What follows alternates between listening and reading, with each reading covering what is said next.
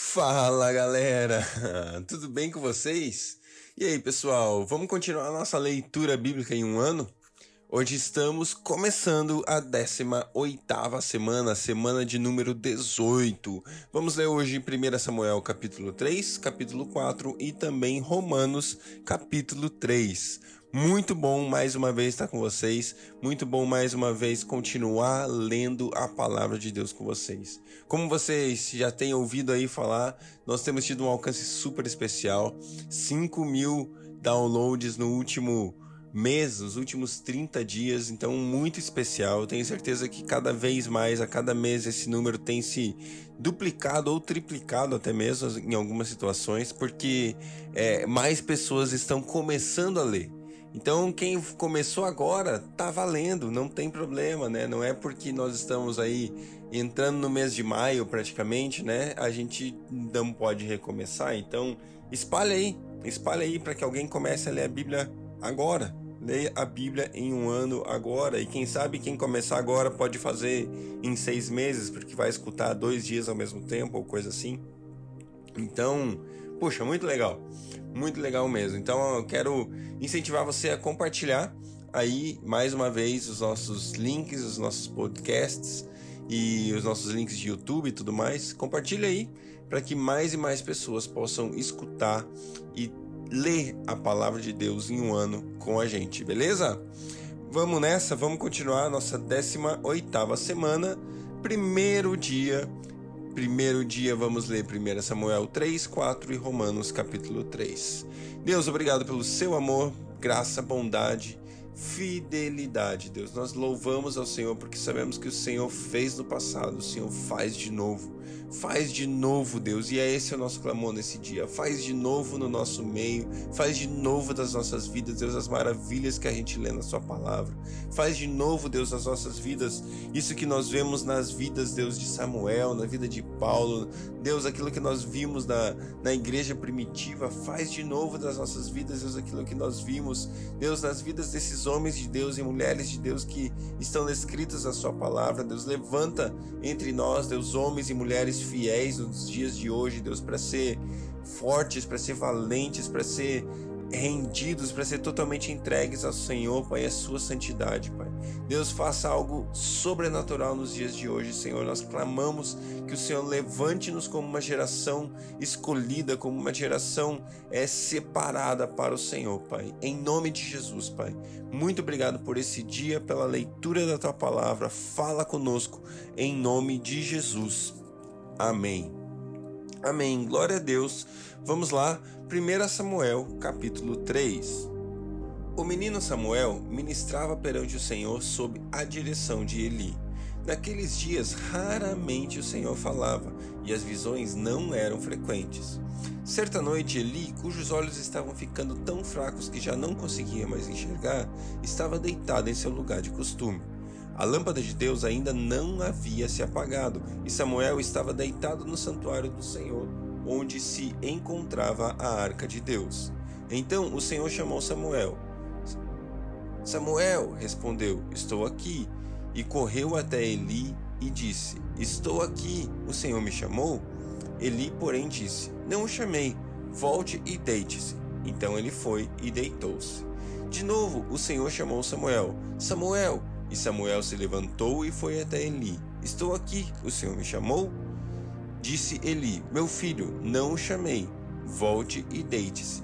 Ora, o Samuel ainda não conhecia o Senhor, a palavra do Senhor ainda não lhe havia sido revelada.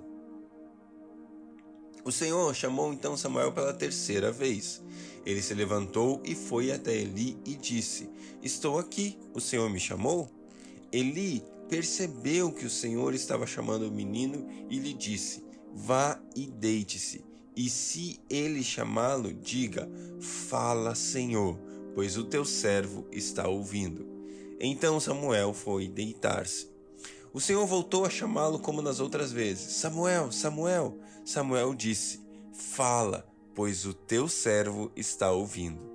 E o Senhor disse a Samuel: Eu vou realizar algo em Israel que fará tinir os ouvidos de todos os que ficarem sabendo.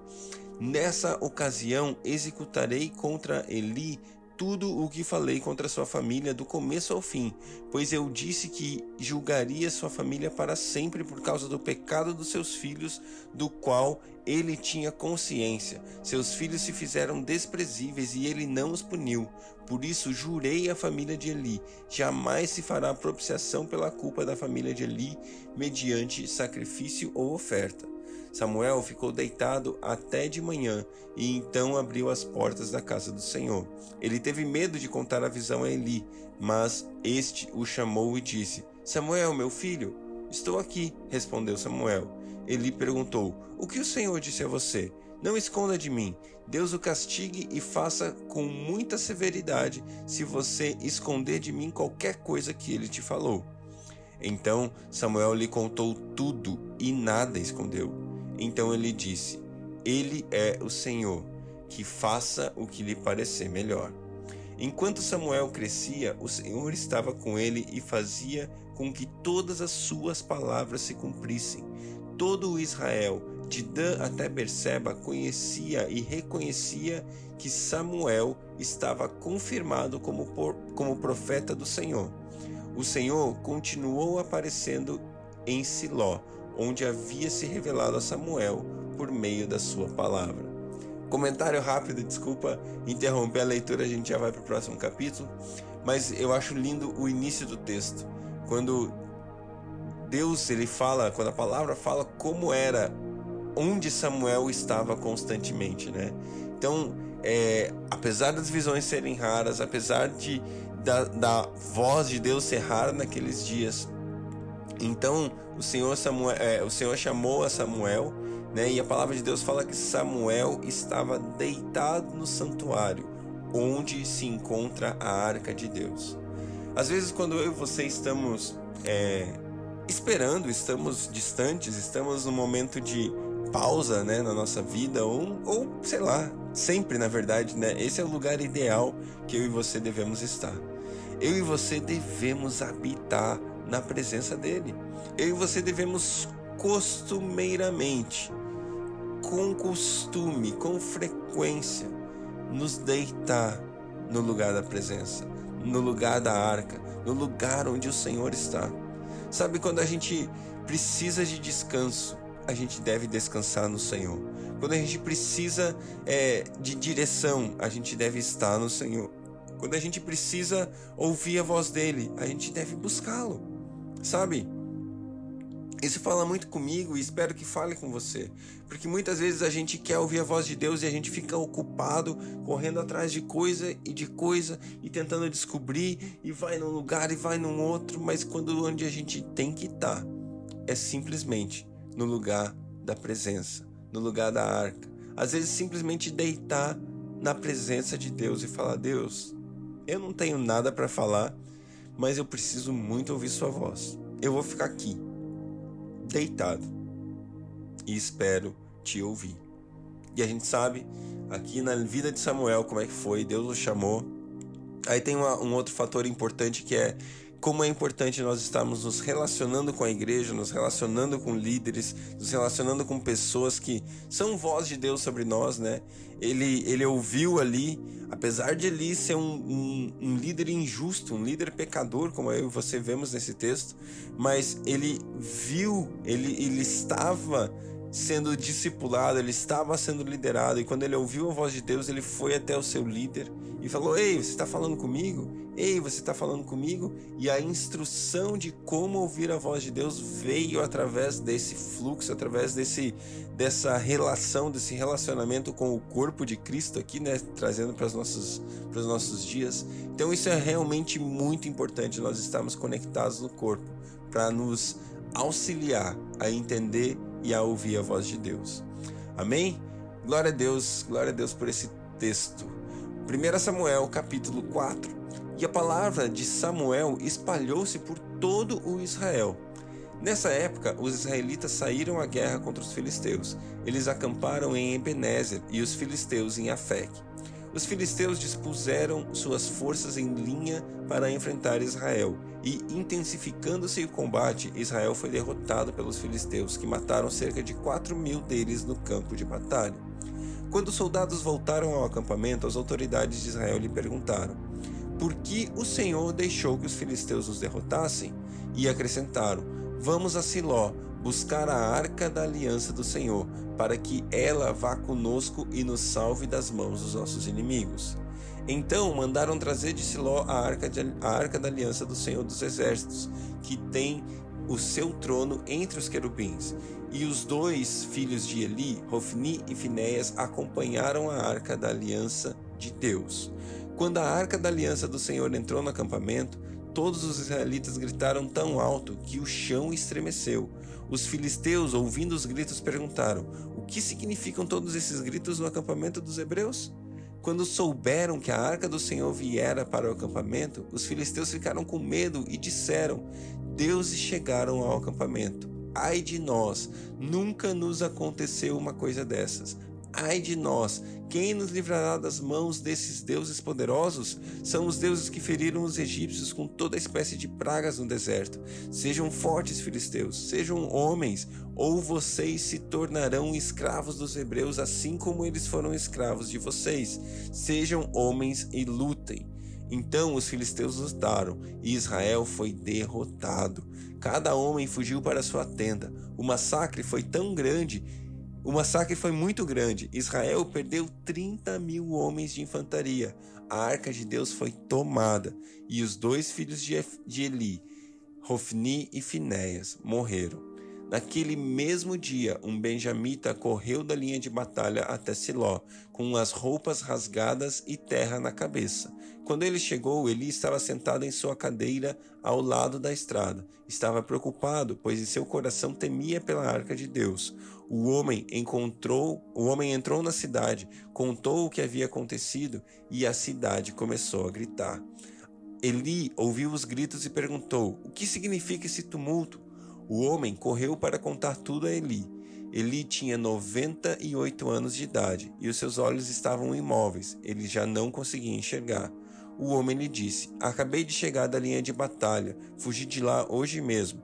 Eli perguntou: O que aconteceu, meu filho? O mensageiro respondeu: Israel fugiu dos filisteus e houve uma grande matança entre os soldados. Também os seus dois filhos, Ofni e Finéias, estão mortos, e a arca de Deus foi tomada. Quando ele mencionou a arca de Deus, Eli caiu da cadeira para trás, ao lado do portão, quebrou seu pescoço e morreu, pois era velho e pesado. Ele liderou Israel durante 40 anos. Sua nora, a mulher de Finéias estava grávida e perto de dar à luz. Quando ouviu a notícia de que a arca de Deus havia sido tomada e que seu sogro e seu marido estavam mortos, entrou em trabalho de parto e deu à luz, mas não resistiu às dores do parto. Enquanto morria, as mulheres que a ajudavam disseram: Não se desespere, você teve um menino. Mas ela não respondeu e nem deu atenção. Ela deu ao menino o nome de Icabode e disse: A glória se foi de Israel, porque a arca fora tomada e porque o sogro e o marido haviam morrido. E ainda acrescentou: A glória se foi de Israel, pois a arca de Deus foi tomada. Uau! Esse texto é muito forte para mim, porque é, imagina a minha e a sua vida sem a presença, sem a arca, sem a presença de Deus. Mano, mana, não, não deixe isso acontecer. Não deixe isso acontecer. Sabe que a arca, a presença de Deus seja tudo para nós. Jesus seja o nosso tudo. Jesus nos perdoa se muitas vezes e algumas vezes na nossa vida nós nós não damos ao Senhor, à sua presença, à arca, o valor que ela merece. Deus, a glória da nossa vida, a, a essência da nossa vida, o, o sucesso, as, os alcances, as, as conquistas que a gente possa ter, elas só são reais por causa da presença nas nossas vidas. Jesus, e não é por isso não que nós queremos a arca, nós queremos a arca porque nós te amamos acima das conquistas. Deus, nós queremos te ter acima das conquistas. Nós queremos poder dizer assim como Davi: o Senhor é a nossa porção e a nossa herança. Quem nós temos além de ti? Assim como nós dizemos no Novo Testamento: Deus, para onde iremos se só tu tens as palavras de vida? Jesus, seja nosso tudo. Seja nosso tudo. Livra-nos de não dar o valor devido à arca, à sua presença, em nome de Jesus. Romanos, capítulo 3. Que vantagem há então em ser judeu ou que utilidade há na circuncisão? Muita, em todos os sentidos, principalmente porque aos judeus foram confiadas as palavras de Deus. Que importa se alguns deles foram infiéis? A sua infidelidade anulará a fidelidade de Deus? De maneira nenhuma. Seja Deus verdadeiro e todo homem mentiroso, como está escrito, para que sejas para que seja justificado nas tuas palavras e prevaleças quando fores julgados. Mas se a nossa injustiça ressalta de maneira de maneira ainda mais clara a justiça de Deus, o que diremos? Que Deus é injusto por aplicar sua ira? Estou usando argumento humano. Claro que não. Se fosse assim, como Deus iria julgar o mundo? Alguém pode alegar ainda se a minha mentira ressalta a veracidade de Deus, aumentando assim a sua glória? Por que sou condenado como pecador? Por que não dizer como alguns caluniosamente afirmam que, que dizemos? Façamos o mal para que nos venha o bem? A condenação dos tais é merecida. Que concluímos então? Estamos em posição de vantagem? Não, já demonstramos que tanto judeus quanto gentios estão debaixo do pecado, como está escrito: não há nenhum justo, nenhum sequer. Não há ninguém que entenda, ninguém que busque a Deus. Todos se desviaram, tornaram-se juntamente inúteis. Não há ninguém que faça o bem e não há nenhum sequer. Sua garganta é um túmulo aberto, com, com a língua enganam, veneno de víbora está em seus lábios, sua boca está cheia de maldição e amargura, seus pés são ágeis para derramar sangue, ruína de desgraça marcam os seus caminhos, e não conhecem o caminho da paz. Aos seus olhos é inútil temer a Deus. Sabemos que tudo o que a lei diz o diz àqueles que estão debaixo dela, para que toda a boca se cale e o mundo todo esteja sob juízo de Deus. Portanto, ninguém será declarado justo diante dele baseando-se na obediência à lei, pois é mediante a lei que nos tornamos plenamente conscientes do pecado. Mas agora se manifestou uma justiça que provém de Deus, independente da lei, da qual testemunham a lei e os profetas, justiça de Deus mediante a fé em Jesus Cristo para todos os que creem. Não há distinção, pois todos pecaram e estão destituídos da glória de Deus, sendo justificados gratuitamente por sua graça, por meio da redenção que há em Jesus Cristo.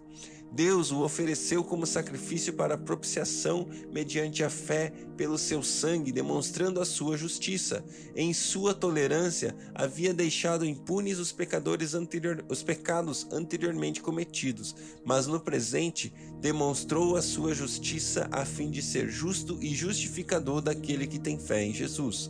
Onde está então o motivo da vanglória? É excluído, baseado em que princípio? Na, no da obediência à lei? Não, mas no princípio da fé, pois sustentamos que o homem é justificado pela fé, independente da obediência à lei. Deus é Deus apenas dos judeus?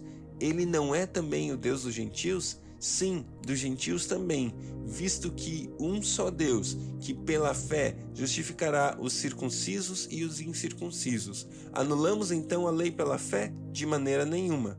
Ao contrário, confirmamos a lei. Glória a Deus pela Sua palavra, glória a Deus pela justificação da minha e da sua vida, pela fé no sacrifício e na obra de Jesus. Deus abençoe você e até amanhã.